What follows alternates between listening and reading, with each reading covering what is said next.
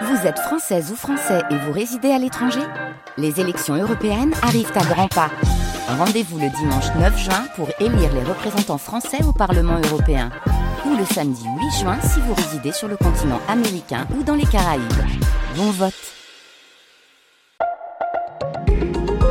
Un podcast France Culture. C'est l'heure d'Avec Science avec vous, Alexandra Delbo. Bonjour. Bonjour Quentin. Ce matin, vous nous racontez la découverte d'un incroyable gisement de fossiles dans le sud de la France. Oui, des gisements fossilifères, il y en a partout, en France et ailleurs. Et où qu'ils soient, ils ne capturent qu'une infime partie de la biodiversité de départ. Parce que pour qu'un fossile se crée, il faut des conditions particulières. L'animal qui vient de mourir doit être recouvert très rapidement par des sédiments pour empêcher l'oxygène de tout dévorer. Et ensuite, progressivement, les tissus durs comme les os, les carapaces, les coquilles, se minéralisent. En clair, le squelette se transforme en roche, c'est ce à quoi on fait référence habituellement quand on parle de fossiles. À peu près 99% des gisements fossilifères contiennent des tissus durs devenus des roches, mais dans de très très rares cas, les tissus mous peuvent aussi se fossiliser avec des pattes, des appendices, des tubes digestifs par exemple. C'est ce qui est appelé un gisement à préservation exceptionnelle. Ce site de Cabrières dans l'Hérault en fait partie. Et la seconde particularité de cette découverte, c'est qu'elle implique des amateurs. Bertrand Lefebvre est chercheur CNRS au laboratoire de géologie de Lyon, Terre, Planète, Environnement et co-auteur de l'étude parue dans Nature, Ecology and Evolution.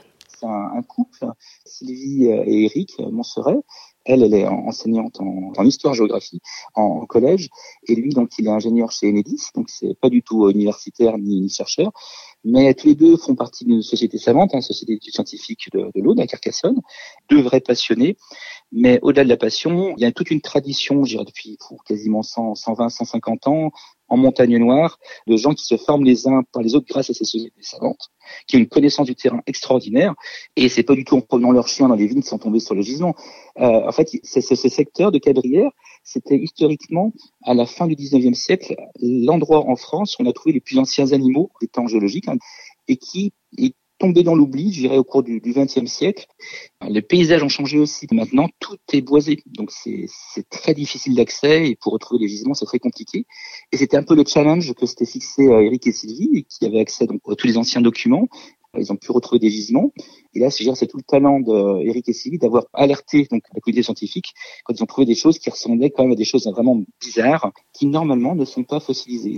On sait que les animaux sont apparus il y a 540 millions d'années dans une période qu'on appelle le Cambrien. C'est à ce moment-là que les êtres vivants se sont dotés parfois d'un squelette. Et bien que cette période géologique soit très ancienne, très reculée, on dispose, et c'est assez paradoxal, de très nombreux gisements fossilifères, dont certains même à préservation exceptionnelle. Donc, on connaît bien ce qui se passe au tout début de l'histoire, quand les animaux apparaissent, mais après, on perd un peu le fil. On manque de matière pour suivre l'histoire évolutive des espèces. Et ce gisement fossilifère de l'Hérault, Alexandra, est un peu plus tardif, c'est ça? C'est exactement ça. De la période juste après le Cambrien, soit l'Ordovicien, autour de 470 millions d'années. À cette époque, les continents ne sont pas à la même place. Montpellier se trouvait à peu près au pôle sud, et donc le sud de la France, comme le reste de la planète, était peuplé d'animaux Parmi les animaux les, plus étonnants, on a ce qu'on appelle des lobopodes. les lobopodes, ce sont des animaux qui ressemblent en gros à des, à des vers, mais avec des pattes, et qui possèdent des plaques sur le dos. Ces plaques peuvent être de simples plaques, ou parfois formées de, grands piquants,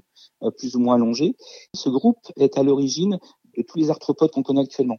Donc euh, aussi bien les crabes, les araignées que les limules. Et euh, c'est des animaux qui, quand ils ont été découverts, euh, initialement donc au Cambrien, posaient de vrais problèmes d'interprétation parce qu'on n'avait rien d'équivalent dans la nature actuelle. Et l'espèce la plus emblématique, s'appelle Hallucigenia. Donc les, les, collègues étaient assez perplexes, ils ne savaient pas si l'animal marchait sur des, des, pattes molles avec des piquants vers le haut, ou inversement s'il marchait sur des échasses et des espèces de tubes euh, sur son dos. Et euh, donc là, il a fallu quand même pas mal de dizaines d'années pour comprendre comment cet animal, donc euh, où était le haut et où était le bas. Donc ça, c'est des animaux complètement étonnants euh, qu'on ne connaissait qu'au Cambrien et dont on a pas mal de représentants maintenant sur le, site de Cabrières. Il y a plein d'autres animaux comme ça très étonnants. Il y a des groupes d'éponges très primitives, il y a des vers et tous ces animaux, euh, on, les retrouve euh, dans, à, la fois dans le Cambrien et au début de l'Ordovicien maintenant. Ce site de Cabrières et ses fossiles bizarres à tissu mou nous offre donc un pont entre deux périodes géologiques et permet de mieux comprendre la diversité des espèces juste après l'apparition des premiers animaux. Et c'est aussi un merveilleux exemple de collaboration entre amateurs et académiques. Et l'histoire ne s'arrête pas là puisque ce n'est que le début de la fouille. Il faut à présent extraire, niveau par niveau, ces faunes marines pour espérer découvrir de nouveaux spécimens, voire de nouvelles espèces. Merci beaucoup Alexandra Delbo. Vous pouvez retrouver le podcast d'Avec sur l'application Radio France et sur le site de France Culture.